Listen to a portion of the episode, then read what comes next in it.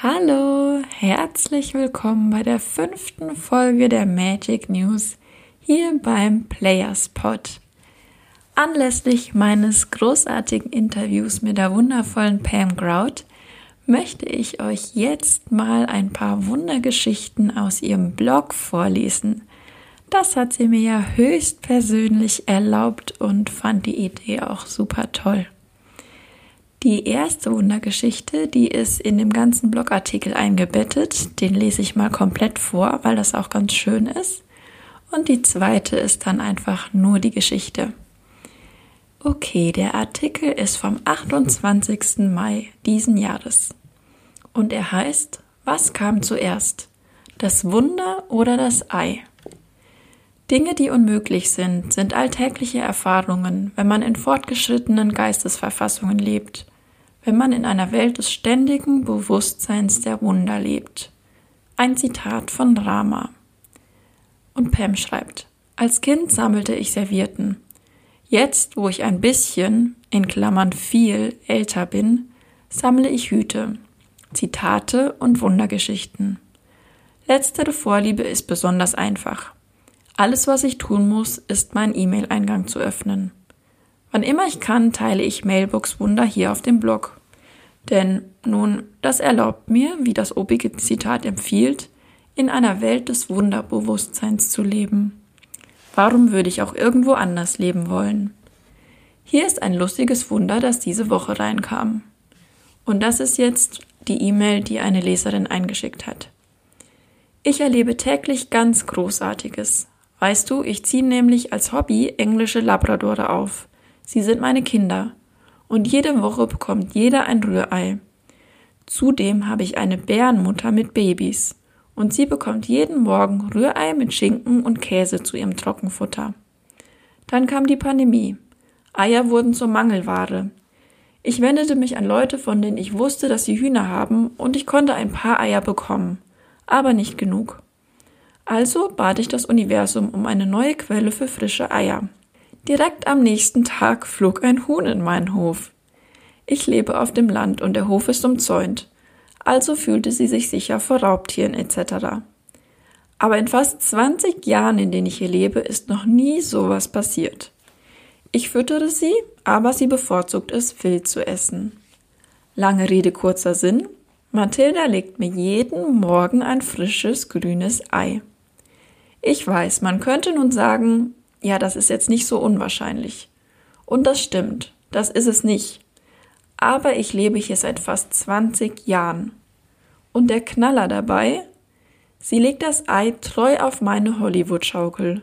Buchstäblich zwei Fuß, also 60 Zentimeter ungefähr, von meiner Haustür entfernt. Jeden Morgen. Alles, was ich tun musste, war darum zu bitten. Eine richtig coole Geschichte, finde ich.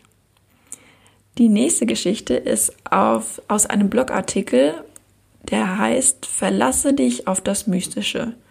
Und den hat Pam am 22. Mai auch 2020 gepostet. Und da schreibt der Leser so.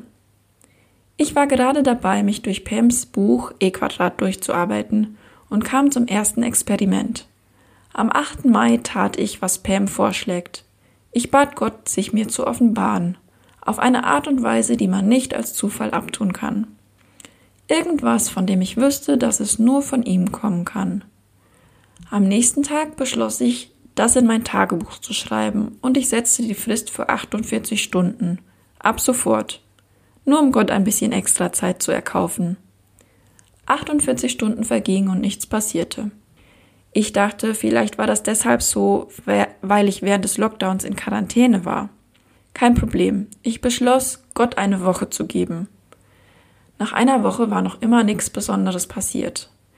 An dem Abend schrieb ich in mein Tagebuch Gott, es ist jetzt ein bisschen über eine Woche vergangen. Ich habe nichts bemerkt. Aber ich möchte, dass du weißt, dass ich dich liebe und dich immer in meinem Leben haben will. Das ist der Punkt, an dem die Geschichte unglaublich wird, und ich bekomme beim Gedanken daran noch immer Gänsehaut. Am nächsten Tag gehe ich zu meinem Briefkasten, um die Post nachzusehen. Mein Briefkasten ist weit weg und ich schaue nur so alle sieben bis zehn Tage rein. Darin war eine Karte von einer Frau, die ich nur einmal für circa 15 Minuten getroffen hatte.